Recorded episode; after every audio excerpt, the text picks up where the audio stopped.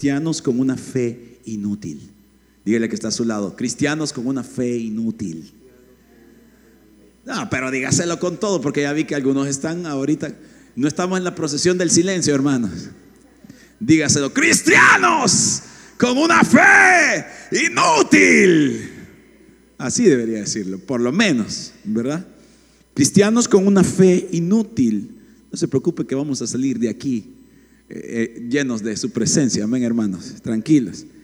Quiero que medite durante un tiempo qué pasaría si nuestra fe no sirviera de nada. ¿Qué pasaría? Si nuestra fe no bastara para consolarnos en nuestras pérdidas. Cada vez que entregamos a alguien en un funeral y comenzamos a cantar, aunque en esta vida no tengo riqueza, Que allá en la gloria tengo una mansión. Más allá del sol,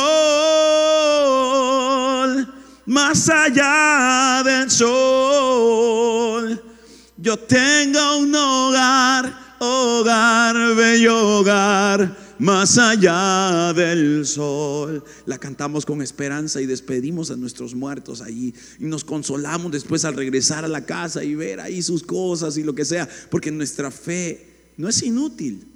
Nuestra fe nos ayuda, nos consuela. Nuestra fe nos da esperanza para que cuando estamos enfermos decimos, si el Señor quiere, el Señor me puede sanar. ¿Cuántos dicen amén a eso? Amén. Tenemos esperanza de que las cosas cambien. Tenemos esperanza de que el esposo sea restaurado.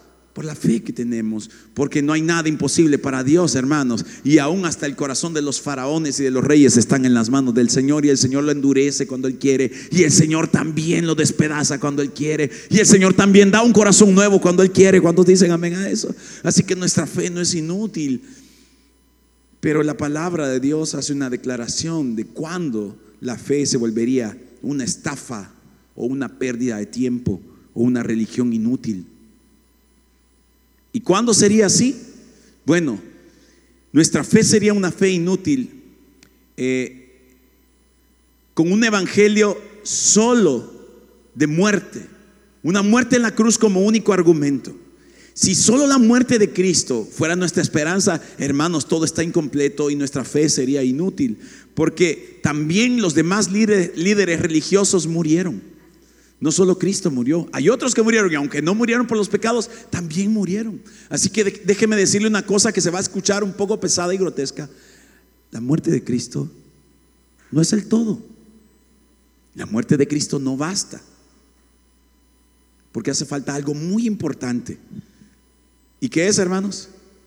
La resurrección de Jesucristo. Porque si Jesús solo hubiese muerto, quedaría como uno más de los líderes religiosos, un profeta más, murió y punto. Pero Cristo no es un profeta más, Cristo es Dios. ¿Cuántos dicen amén a eso, hermano? Jesús es Dios, Jesús es el autor y consumador de nuestra fe, Jesús es el parteaguas de la historia, Jesús es la persona por la cual se han escrito más libros en toda la historia de la humanidad.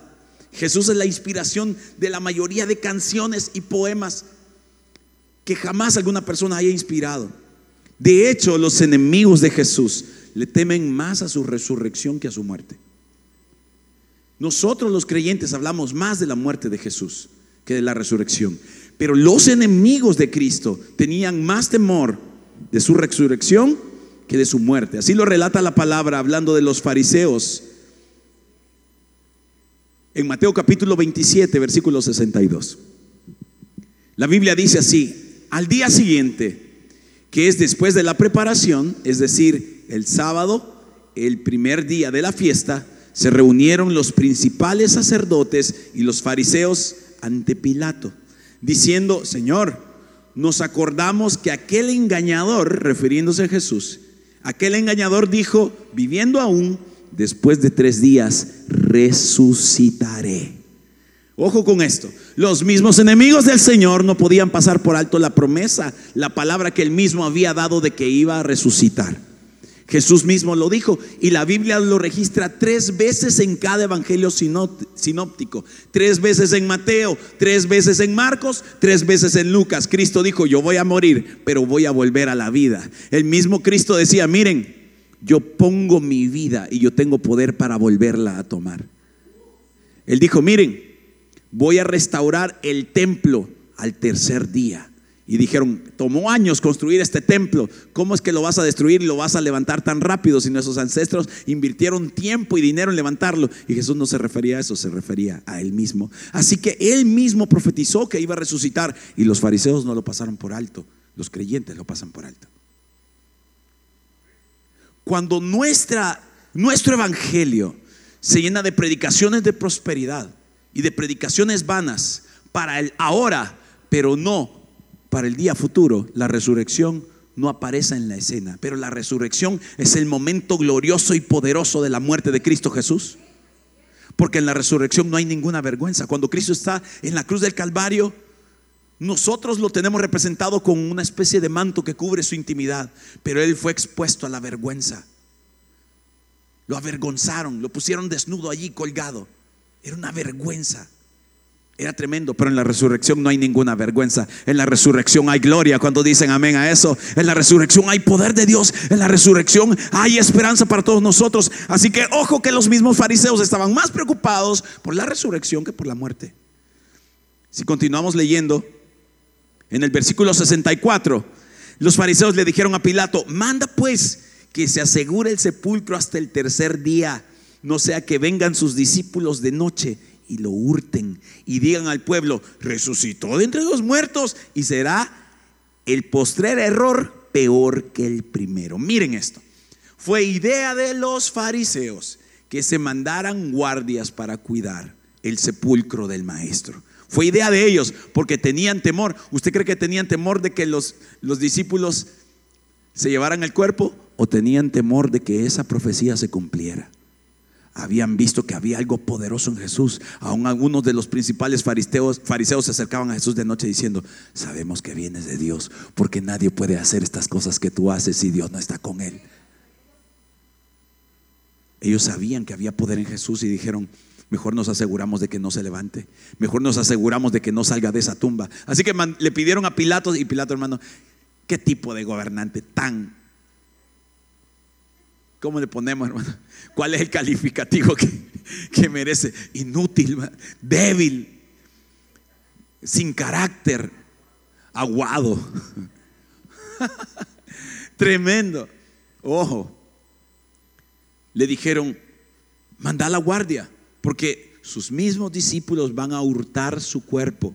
Y Pilato les dijo, ahí tenéis una guardia, id aseguradlo como sabéis. Entonces ellos fueron y aseguraron el sepulcro, sellando la piedra y poniendo la guardia. No sé qué le echaron, hermanos, a la piedra, pero aquí dijeron, esta no la va a poder mover nadie. Pero no hay piedra que Dios no pueda mover, no hay nada imposible para el Señor. ¿Cuántos dicen amén? La piedra pesaba, oigan el dato de Pablito, la piedra pesaba cuánto? Dos toneladas. Así que no era fácil de moverla.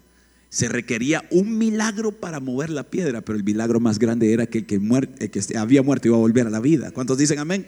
Así que le pusieron una guardia. Ahí estaban los fariseos preocupados. De la misma manera el enemigo sigue preocupado para que nosotros no hablemos de la resurrección. Lo recordamos un día a la vez, pero nosotros tenemos que recordar todos los días que el que murió también resucitó. Y eso nos da esperanza a nosotros. ¿Cuántos dicen amén a eso? Porque si Él resucitó, tiene autoridad para decirnos, también voy a preparar un lugar para vos para que cuando muras puedas volver a la vida y estar conmigo. Amén. En el versículo que sigue, en el capítulo siguiente, capítulo 28, léalo conmigo por favor, dice la Biblia, pasado el día de reposo, al amanecer del primer día de la semana, vinieron María Magdalena y la otra María a ver el sepulcro y hubo un gran terremoto porque un ángel del Señor descendió del cielo y llegando removió la piedra y se sentó sobre ella. Wow, aquí comienza lo glorioso. Ahora ya no hay vergüenza, ahora hay poder de Dios. En la resurrección ocurrió algo poderoso. Miren, el primero en anunciar la resurrección fue un ángel. Las mujeres que llegaron a buscarlo encontraron a un ángel que les dice, ¿por qué buscan entre los muertos al que vive? Pero oigan, un terremoto poderoso y un movimiento de aquella piedra de dos toneladas. Y por si alguien quería llegar a ponerla, el ángel se sienta en ella y dice, a ver quién se atreve a mover este tetunte de aquí. Porque el que encerraron acá va a salir y se va a dar testimonio de que hay poder de Dios y que Él es el Mesías que habían estado esperando. Así que hubo un gran terremoto porque un ángel del Señor descendió del cielo y llegando removió la piedra y se sentó sobre ella. Su aspecto era como de un relámpago y su vestido blanco como la nieve. Es decir, que los guardias, hermanos, solo vieron un gran luzón y el terremoto. Y mire qué es lo que dice en el versículo 4, y de miedo de él los guardas temblaron y se quedaron como muertos. Palmolive, hermanos, ahí. No sé si alguno de ellos hizo como usted cuando estaba orando a la pastora Kelly por usted que se tira a la piscina. ¿Cuántos han hecho eso alguna vez? Ahí viene pastora Kelly, si ora por vos, tírate para atrás. Era impresionante lo que los guardias vieron. El ángel se sentó sobre la piedra y ellos quedaron como muertos. Quiero que vea lo que dice el versículo 11. Hermano, léalo conmigo porque son cosas que casi no leemos. Y estamos interesados en, en otros temas. Muy curioso, lo vamos a ver más adelante. Algunos de la guardia fueron a la ciudad, ya estamos en el versículo 11 del capítulo 28 de Mateo. Algunos de la guardia fueron a la ciudad e informaron a los principales sacerdotes de todo lo que había sucedido. Miren esto, los guardias fueron a informarle a los sacerdotes, no a quién, no a quién, no a Pilato. Aquí viene un problema. Quiero que usted entienda quiénes eran los sacerdotes. Los sacerdotes no eran fariseos, eran saduceos. Y los saduceos tenían una doctrina, no creían en la resurrección de los muertos. Los fariseos sí. Tenían un conflicto grande entre fariseos y saduceos porque los saduceos decían, aquí se acaba todo. El día que te muras, aquí termina todo. Pero los fariseos decían, hay algo que continúa. Lo dicen las escrituras. Así que se, agarraban de repente, hermanos. Y miren, en una ocasión hasta el mismo Pablo, que lo habían, lo tenían preso en medio de un debate, sabía que habían saduceos y fariseos. El tipo comenzó a decir, miren, ¿sabe cuál es el gran problema? Que del que yo estoy hablando volvió de la muerte a la vida, dijo él. Eh, porque yo creo en la vida después de la muerte. Y entonces los saduceos dijeron, no, no hay vida después de la muerte. Y los fariseos dijeron, sí hay. Y se van agarrando, hermanos, y hacen una gran buruca entre los saduceos y fariseos. Y el apóstol Pablo, bien librado, se zafa de allí. Entonces quiero que usted entienda que los guardias fueron a decirle a los sacerdotes y ellos jamás iban a creer en la resurrección de Cristo. Versículo 12. Después de reunirse con los ancianos y de liberar con ellos, dieron una gran cantidad de dinero a los soldados diciendo, digan esto, sus discípulos vinieron de noche y robaron el cuerpo mientras nosotros dormíamos. Miren, esta gente estaban dispuestos a pagar cualquier cantidad para cubrir la resurrección de Cristo. Primero por doctrina, porque ellos no creían en la resurrección. Y segundo, porque si ese hombre había resucitado, habían matado al Mesías. Y nadie quería esa sangre en sus manos. Y si esto llega a oídos del gobernador, le dicen los saduceos, nosotros lo convenceremos y les evitaremos dificultades, no se preocupen. Ellos tomaron el dinero e hicieron como se les había instruido y este dicho se divulgó extensamente entre los judíos hasta el día de hoy. Que los discípulos se robaron el cadáver de Cristo. Pero aquí viene la pregunta, ¿dónde está el cadáver? ¿Quién lo tiene? ¿Dónde están los huesos del Señor? ¿No cree que los huesos de un hombre tan importante lo habrían guardado? Si hay gente que guardan las reliquias de la Santa Inés, de Santa no sé quién. Amén, hermano. A ver, si muere usted y no ha venido, el Señor, hermano, van a guardar sus lentes. Van a guardar una uña, pastor aquel, y un pelo. Porque así son las reliquias, hermanos. Hay gente que han levantado iglesias y han invertido tremendas fortunas porque tienen una uña de una santa o de un santo. Así son de poderosas las reliquias para la gente religiosa. ¿Cuántas iglesias se habrían levantado si existieran los huesos de Cristo? Pero no van a encontrar jamás los huesos de Cristo porque Él no está muerto, Él ha resucitado. ¿Cuántos dicen amén a eso, hermanos? Él no ha muerto, nada más. Él murió y resucitó. Así que el cadáver de Cristo no lo pueden encontrar y ahí está lo poderoso del Evangelio. Ahora bien, si lo saben los enemigos de Jesús, ¿cuánto más deben saberlo los beneficiarios de la resurrección? Porque no somos beneficiarios nada más de su muerte, somos beneficiarios de que Cristo resucitó. ¿Cuántos dicen amén a eso, hermanos? Lo más glorioso de la muerte de Jesús está en su desenlace, la resurrección. Consideren por favor lo que dice 1 Corintios 15, 16 al 19. La Biblia dice, y si no hay resurrección de los muertos, entonces Cristo no ha resucitado. Quiero que vean lo que está diciendo Pablo. Nuevamente, la doctrina de los saduceos se había metido en la iglesia. ¿Y qué es lo que no creían los saduceos? A ver si aprendimos hoy. ¿Están conmigo, hermanos? No creían en la resurrección de los muertos. Y esa, esa creencia de repente volvía a la iglesia. Y algunos decían, no hay resurrección de los muertos. Entonces Pablo les dice, ¿cómo no va a haber resurrección de los muertos si Cristo mismo resucitó? Y Él es primicia de todos los que vamos a resucitar después. Amén, hermanos. Entonces dice, y si no hay resurrección de los muertos, entonces Cristo no ha resucitado, gente. Y si Cristo no ha resucitado, entonces la fe de ustedes es inútil. Falsa. ¿Alguien quiere vivir en una fe falsa? ¿En una fe inútil? Pues crea en el Jesús resucitado. Encuéntrese con el Jesús resucitado. Porque mientras usted no tenga clara esta doctrina, mientras usted no se encuentre con el Cristo que está vivo, su fe es inútil. Su fe no sirve. Su fe es falsa. Pablo dice, si Cristo no ha resucitado, entonces la fe de ustedes es inútil. Y todavía son culpables de sus pecados. Aquí está el detalle. Si Cristo solo hubiese muerto por nuestros pecados, no se habría realizado la remisión de pecados que nosotros necesitamos. El complemento de la remisión de pecados es la resurrección. Alaba al Señor por eso. Y entendámoslo y adoremos al Señor. No estamos hablando de un profeta cualquiera, estamos hablando del que ha vencido la muerte, hermanos. Estamos hablando del que puso su vida y tiene poder para volver a tomarla. No me canso de decir lo que dice Max Lucado, que probablemente él mismo plantó en, la tierra el mineral de hierro con que habían de hacer sus clavos. Y él mismo plantó el árbol del que iban a hacer el madero, porque estaba resuelto a entregar su vida por rescate de nosotros, pero también iba a resucitar. ¿Cuántos dicen amén a eso? Entonces miren esto, si Cristo no ha resucitado, entonces la fe de ustedes es inútil y todavía son culpables de sus pecados. En ese caso, todos los que murieron creyendo en Cristo Jesús, o sea, el Mesías, están perdidos. Miren esto. Pablo está diciendo que todos los que murieron esperando al Mesías tampoco tendrían esperanza, aunque fueran judíos. Porque uno no se salva por ser judío. Jesús es el camino, la verdad y la vida y nadie viene al Padre si no es por Él. ¿Cuántos dicen amén?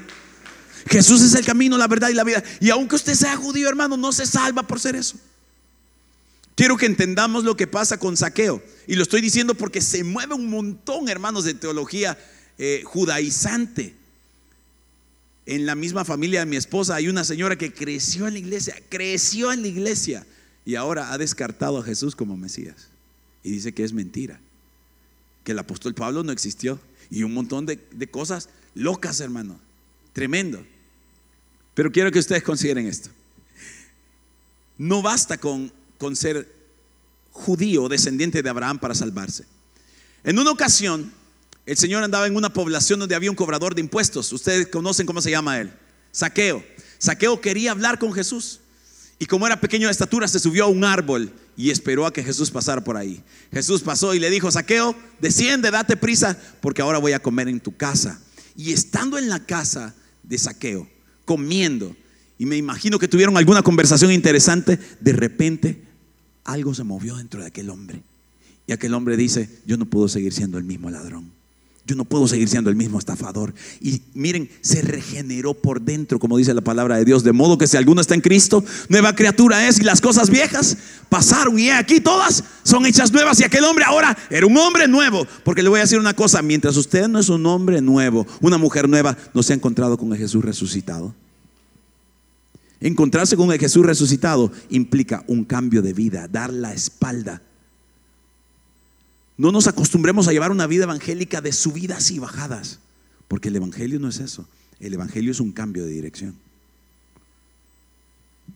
Saqueo entonces dijo, miren, si alguien he defraudado, lo voy a restituir. Y comenzó a sacar su plata y a pagarle a la gente lo que les había robado. Y Jesús hizo una declaración muy poderosa. Dijo, ahora sí, este es hijo de Abraham. Pero ya antes era descendiente en la sangre, en la carne. Pero ¿por qué ahora sí es descendiente de Abraham? Ahora sí es, no descendiente, hijo de Abraham, porque ahora se había encontrado con el Jesús resucitado. Hermanos, la persona que no ha cambiado no ha conocido al Señor. No lo ha conocido. En ese caso, dice Pablo, todos los que murieron creyendo en Cristo, el Mesías, están perdidos. Y miren esto, si Cristo no hubiera resucitado, y si nuestra esperanza en Cristo es solo para esta vida, somos los más dignos de lástima de todo el mundo. Si nosotros no seguimos enseñando la doctrina de la resurrección, solo somos dignos de lástima, porque eso es lo que provoca el sacrificio de Cristo. ¿No ha visto gente llorando cuando vieron la pasión de Cristo? ¿Cuántos han visto la pasión de Cristo? Es terrible esa película, hermanos. No se aguanta. Hubo gente a la que le dio un ataque en el corazón. Imagínese usted con un ataque en el corazón ahí en el cine. Por ver cómo azotaban a ese hombre. Y cuando comienza a ver uno de los documentales y dice que eh, el tipo ese, Cabiesel, dice que de verdad cayó un rayo cuando él estaba en la cruz. No sé si ustedes sabían que la escena del rayo que cae ahí, verdaderamente cayó un rayo ahí. Le cayó un rayo al tipo. No quiero venir a decirles que están jugando con el Señor y que no, no sé pero cayó un rayo. Y en algún momento, hermanos, mientras se había preparado, que él tenía una piel falsa aquí, y le daban latigazos y habían esas uñitas en el látigo que le arrancaban pedazos de pellejo ficticio, falso. Hubo algunos latigazos que le cayeron de verdad en la espalda. Y el tipo da testimonio que es un dolor insoportable. Por eso es que toda la gente decía, ese sí es un buen actor. No estaba actuando, hermanos. Verdaderamente le estaba cayendo. Tremendo, ¿verdad que sí?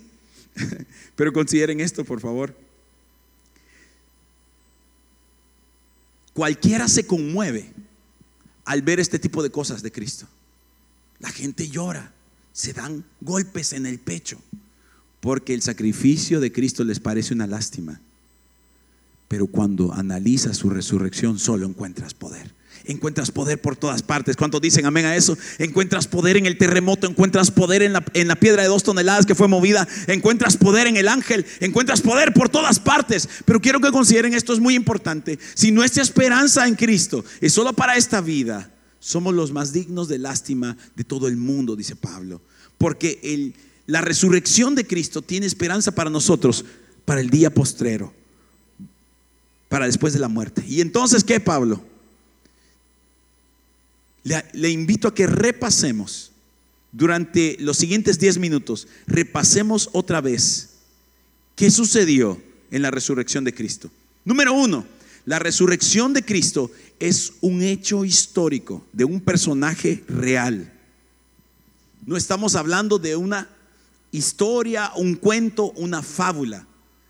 Cristo es un personaje real, está registrado por la historia, tiene muchos testigos que lo vieron. Nuestra religión no está basada en un cuento, nuestra religión está basada en una realidad. Y es Cristo Jesús, un personaje histórico. Y lo que ocurrió fue totalmente genuino. La clave está en los testigos, en la gente que lo vio. Pablo comienza entonces a describir qué es lo que sucedió. Yo les transmití a ustedes lo más importante y lo que se me había transmitido a mí también. Cristo murió por nuestros pecados tal como dicen las escrituras. Fue enterrado y al tercer día fue levantado de los muertos tal como dicen las escrituras. Quiero que ustedes consideren los primeros textos aquí. ¿De cuáles escrituras está hablando Pablo? No está hablando del Antiguo Testamento, sino que está hablando de los evangelios que ya habían sido escritos cuando Pablo estaba diciendo estas palabras. Y él ya le da calidad de palabra de Dios, le llama grafé a lo que habían escrito aquellos apóstoles, a lo que se había dicho sobre Jesús. Él ya le llama las escrituras. Así que Pablo está diciendo, los evangelios forman parte de la Biblia, no pueden verse aparte. Amén. Dice, así lo dicen las escrituras, fue enterrado y al tercer día fue levantado de los muertos. Lo vio Pedro y luego lo vieron los doce. Y aquí nos comienzan a decir de testigos que lo vieron. Número uno, lo vio Pedro. ¿Quién era Pedro? Un discípulo muy amado de él. Alguien íntimo. Una persona que había fallado. Miren esto. Los que han fallado al Señor necesitan encontrarse con el Cristo resucitado. Los que lo han negado. los que han escondido su evangelio, los que tienen una fe incógnita, los que van por la vida, hermanos, sin decirle a todo el mundo que tienen una fe grande, que aman al Señor, ya sea porque hay algún pecado que los avergüenza, ya sea porque en la familia se dice cualquier cosa de usted, porque hablemos la verdad, hermanos, a la gente le cuesta perdonar y olvidar lo malo que hemos hecho. Les cuesta hacerlo, pero con el Señor si hay borrón y cuenta nueva. Y quiero que vea una cosa, si usted ha sido señalado por su pecado, quiero que sepas que Cristo al resucitar se encontró con aquellos que habían fallado. Son los primeros que busca para decirle, yo tengo esperanza para ti todavía. Yo tengo un lugar de honor para ti todavía. Tengo un lugar en la mesa para ti todavía. Todavía sigues siendo mi amigo. Todavía te amo. Todavía eres mi sierva. Todavía eres mi siervo. Necesitas encontrarte con el Jesús resucitado. Necesitas encontrarte con Él. El Señor sabe cuando el gallo cantó. Ya sé que fuera un animal o que fuera una trompeta romana a la que le llamaban el canto del gallo. Lo importante no es eso, lo importante es la traición, pues Cristo murió y resucitó para darte perdón por tus pecados. Así que los débiles vuelvan a acercarse al Señor porque el Señor los está buscando. Vuelvan a acercarse al Señor los que antes profetizaron. Vuelvan a acercar al Señor los que antes fueron fieles, pero ahora se han apagado, han menguado, porque las estructuras de la iglesia van cambiando y a veces cuesta entrar allí. Cuesta. Todos aquellos que van siguiendo a Cristo con una pata adentro y otra afuera, acérquense a Jesús resucitado porque el Señor los está buscando. Miren, primero lo vio quién, hermanos? ¿Quién lo vio primero? Pedro. Y luego lo vieron los doce. Quiero que entiendan todos aquellos que tienen una misión del Señor. Algo que Dios les ha encargado. Necesitas encontrarte con el Jesús resucitado. Después de hablar con Pedro, se encontró con doce. Doce personas. Los doce apóstoles. Los enviados. Con ellos se encontró. Amados hermanos, las tareas que nos toca hacer en el reino, no podemos hacerlas nosotros solos. Te has desgastado porque trataste de servir en tus propias fuerzas. No hay nada más agobiante que eso. Querer ser líder en tus propias fuerzas, querer ser un buen padre en tus propias fuerzas. Hermano, eso es difícil. Querer ser una buena esposa en tus propias fuerzas, querer ser un buen hijo en tus propias fuerzas. No hay nada más difícil que cumplir las misiones de Dios en nuestra propia carne. Pero cuando el resucitado está con nosotros ahí, la cosa va diferente, hermanos. ¿Cuántos dicen amén a eso? Necesitamos un encuentro con Él. Después de encontrarse con Pedro, luego vinieron los doce y más tarde un milagro más grande. Mire, versículo 6 dice, más tarde lo vieron más de 500 de sus seguidores ¿Cómo dice hermanos? A la vez, al mismo tiempo. Y aquí hay un asunto grande. No sé si le ha pasado a usted que va con una persona, hermanos, y de repente, ¿viste eso, fulano? ¿Qué? ¿No viste allí una gallina de tres alas? Ah, ¿No viste una gallina de tres alas? No, estás loco, hombre. Mira, mejor anda acostate. Tomate una pastilla, una aspirina, que se te pase eso, como va a haber una gallina de tres. La vi, la vi. Sí, pero yo no la vi. Ahí estaba yo. Una gallina normal, bo, calmate, mira, relájate. Pero quiero que vea una cosa. Que dos personas vean lo mismo requiere que estén de verdad en sus cabales. Si 500 personas a la vez vieron a Jesús resucitado, solo ese milagro es tan grande como la resurrección de Jesús. Porque si fue solo la alucinación de Pedro, uno dice que este Pedro era un poco loco. Así que Pedro alucinó y sintió que había visto al maestro. Y si lo vieron los doce, bueno, los doce estaban bien comprometidos con el maestro. Así que uno dice, ah, los doce quizás, los doce quizás se pusieron de acuerdo y dijeron, hay que continuar con este negocito que tenemos de la fe. Y entonces ellos dijeron, no, sí lo vimos. Pero ahora 500 personas dicen, estuvo con nosotros. Y ahora ya no puedes parar eso.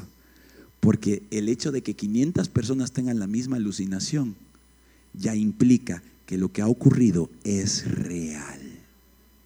La resurrección de Cristo no es un cuento, hermanos. La resurrección de Cristo es un suceso real en la historia. Puedes creerlo. Y entonces tu fe ya no es inútil. La fe que tenemos en un Jesús resucitado Es una fe poderosa, milagrosa, maravillosa, restauradora. Aliéntese, por favor. Más tarde lo vieron más de 500 de sus seguidores a la vez, la mayoría de los cuales todavía viven. Quiero que vea esto. El apóstol Pablo no estaba hablando de X personas que nunca, quién sabe quiénes son. Eran personas con nombre y apellido y dirección de casa que lo vieron y dijeron, lo vimos, aquí estuvo con nosotros. Cuando lo vimos nos postramos, adoramos, lloramos, lo tocamos, lo abrazamos nos conmovió. Eran gente real, 500 personas a la vez lo vieron, la mayoría de las cuales todavía viven, dijo Pablo, aunque algunos ya han muerto. Y luego lo vio Santiago. ¿Quién es Santiago? El hermanito menor de Jesús. Aquel que siempre había tenido el perfil bajo. Ya imagínese usted lo que es ser hermano de Jesús. ¿Están conmigo, hermanos? Hoy vinieron silenciosos ustedes. No sé si alguno de ustedes ha tenido un hermano suyo, un hermano mayor o menor que es mejor que usted. Más guapo. ¿Ah? Usted quiere dar testimonio de eso, siervo. ¿Ah? Un hermano que es más guapo que usted, o que es más inteligente que usted, o que tiene más plata que usted, o que predica mejor que usted. Pues ese era Jesús. Y al pobre Santiaguito le tocaba andar a la sombra. Y todos le decían, sos coco, pero no como tu hermano. Vos sos un hombre íntegro, fíjate Santiago. Pero bueno, tu hermano es otro nivel. Y ya se imaginan las muchachas, ¿verdad? Le decían, cuando llegaba Santiago a decirles, eh, mire, yo estoy orando para ver si nos podemos casar. Ah, y tu hermano está soltero. Tremendo. Porque ¿quién puede competir contra Cristo? En belleza, en gracia, en sabiduría, en poder. No se puede competir contra Él. Y ahí estaba el segundón, el eterno segundón. Y ahora se presenta delante de él para decirle, muchacho, te tengo una misión. Me voy y quedas a cargo de todos. Para todos los que viven su vida en segundo plano, las esposas que se sienten mal porque no son cabeza, sino que solo son la nuca que mueve la cabeza. Para todos aquellos que han querido ser cabeza y no cola, pero no han podido ser cabeza. Siempre les ha tocado un perfil bajo, una casa de perfil bajo, un trabajo de perfil bajo, una vida de perfil bajo, un encuentro con el Jesús resucitado te puede poner en el siguiente nivel. Santiago se convirtió en el líder principal en la iglesia en Jerusalén. Pero antes necesitaba un encuentro con el Jesús resucitado. Luego lo vio Santiago y después lo vieron todos sus apóstoles. Quiero que consideren entonces cuatro declaraciones en esta mañana. Declaración número uno.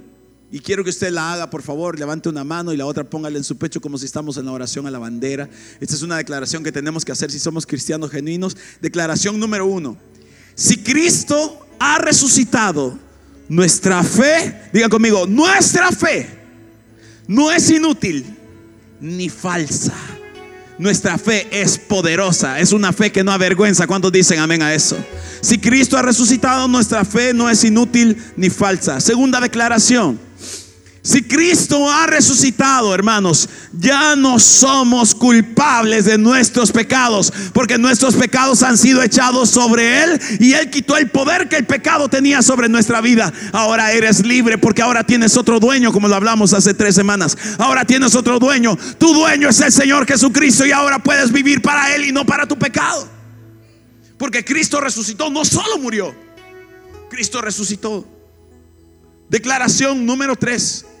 Si Cristo ha resucitado, los que murieron esperando al Mesías resucitarán también en el día postrero. Mírenme todos aquellos que sienten la muerte cerca, respirándoles en la nuca. Te voy a decir una cosa, el día que mueras te vas a encontrar con el Señor, porque si Jesús resucitó, también tú volverás a la vida, a una vida gloriosa en su presencia. Alégrate, hermano. Esa esperanza vale la pena. Esa esperanza no avergüenza. Hay muchos que están afligidos por el día de su muerte aún por la venida del Señor, dicen, no, quiero que el Señor venga de aquí a unos 100 años. Porque quiero vivir. No me he graduado de la U. Me divorcié y quiero volverme a casar. O algunos que no se han casado dicen, quiero probar el deleite. Quiero ver lo que el Señor ha puesto en mi cuerpo y no lo ha usado. Manda fuego, Señor. Algunos están esperando que la venida del Señor sea para después. Yo te voy a decir una cosa. Cuando Él quiera, nos vamos a encontrar con Él y eso será glorioso. ¿Cuántos dicen amén a eso, hermanos? Así que si Cristo ha resucitado, los que murieron esperando al Mesías, resucitarán en el día postrero. Amén, hermanos. Y declaración número cuatro, si Cristo ha resucitado, no somos dignos de lástima, pues tenemos esperanza en esta vida y en la venidera. ¿Cuántos dicen amén a eso? ¿Tienes esperanza para esta vida? ¿Tienes esperanza para esta vida? Alégrate entonces, porque la fe que tienes no es una fe inútil, no es una fe falsa. No crees en un cuento, crees en algo poderoso. Si tú crees en algo poderoso, te invito a que te levantes y pongas, pongas tus manos en alto y le digas, Señor, yo creo que mi fe no es inútil ni falsa. Levante su mano, hermano, y comience a adorar al Señor. Me ayudan los muchachos de alabanza. Yo creo que mi fe no es inútil ni falsa, Señor. Señor, yo creo que ya no soy culpable de mis pecados. Señor, yo creo que resucitaré en el día postrero. Y Señor, yo creo que no soy digno de lástima porque tengo esperanza, porque te tengo a ti. Señor eterno, te tengo a ti. Y eso me da esperanza, eso me da gozo para este día. Y eso me da gozo para después de la muerte. Yo tengo esperanza y esa esperanza no avergüenza. Señor eterno, hoy celebramos tu resurrección. Con gozo, hermano. Hoy celebramos que estás vivo, Señor. Hoy celebramos que eres bueno, que eres fiel. Celebramos que estás a la diestra del Padre y anhelamos tu venida, Señor. Anhelamos tu venida. Los que anhelan la venida del Señor, levanten sus manos conmigo y digan, Cristo viene. Vamos. Cristo viene. Vamos. Cristo viene. ¿Alguien puede levantar sus manos y declararlo? Cristo viene. Subamos de tono y diga, Cristo viene, vamos. Cristo viene.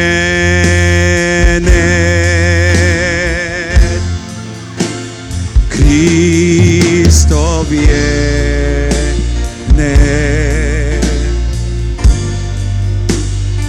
Cristo viene.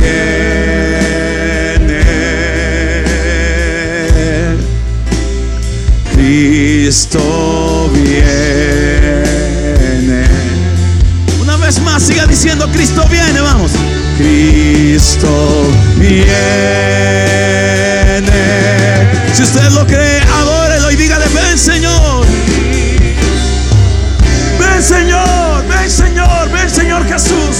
Cristo viene. Cristo viene.